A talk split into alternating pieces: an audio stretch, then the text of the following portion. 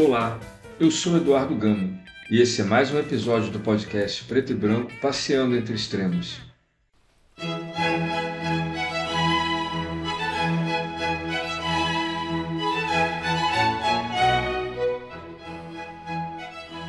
E seguem as campanhas presidenciais para votação em segundo turno. Cada dia é quase uma aventura.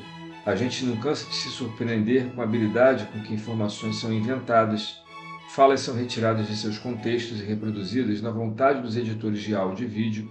Discursos de ódio são apelidados de opiniões e nos sentimos cada vez mais à beira de um abismo.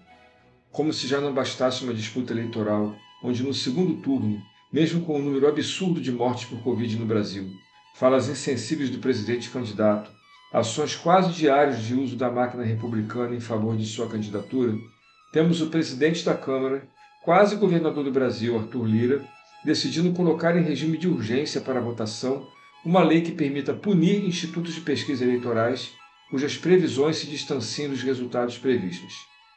Se já não bastasse a crença de alguns na planicidade da Terra, na não eficácia de vacinas e outras inverdades anti-ciência, agora é a vez do desconhecimento estatístico em seu grau máximo, isso tudo cercado de escancarada hipocrisia, pois a Câmara decidiu há pouco tempo que o político que errar no exercício de suas funções só pode ser punido se tiver tido a intenção de errar. Já os institutos de pesquisa, ah, esses não podem se enganar de jeito nenhum. Cadeia para os estatísticos e sol e praia para os maus gestores. É uma verdadeira balbúrdia tropical, bronzeada pela mais pura ignorância ou fingimento de ignorância sobre o contexto, metodologia e validade das pesquisas eleitorais. Para quem não sabe, a estatística é uma ciência. Tem método, pode ser questionada, permite modelagens e seus resultados dialogam com a realidade como deve ser com qualquer fazer baseado na ciência. Punir as limitações das pesquisas é de uma forma pouco civilizada punir a própria ciência por não ser capaz de adivinhar, mas apenas prever dentro de uma margem de confiabilidade. Vou dar um exemplo de quão estapafúrdia virá a ser essa lei, que é antes de tudo inconstitucional.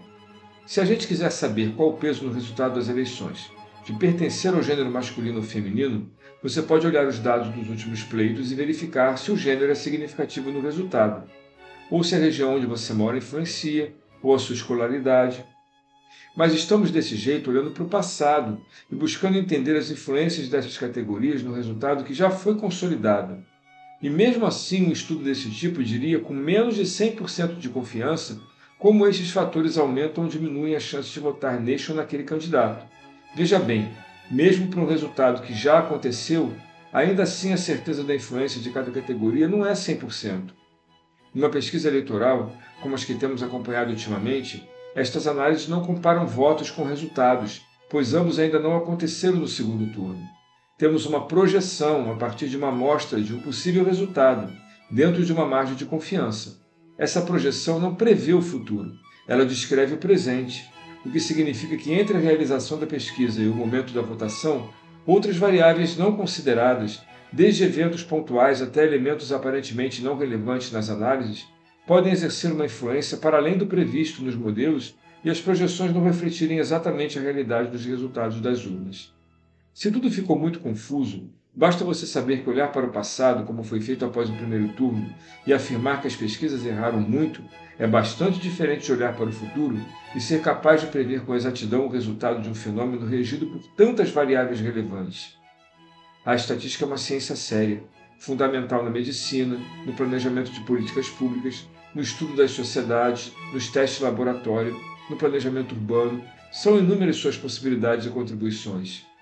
Os legisladores de Brasília deveriam sentir vergonha só por pensar em uma lei da natureza da que querem votar. É claro que as fraudes devem ser punidas, mas não é disso que se trata esta votação em regime de urgência. Quando a ciência não fala o que alguns querem, estes preferem prender os cientistas e pensadores. Antigamente iam para a fogueira, agora vão para a cadeia.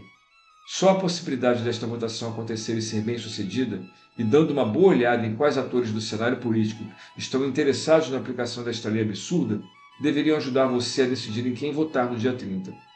Com licença da estatística para usar um de seus conceitos, na média, os comportamentos de Lula são mais que minimamente fiéis e respeitosos com a ciência e com o conhecimento e desenvolvimento que ela nos proporciona. Com certeza, no dia 30, vai ser muito mais responsável votar no número primo que no número par.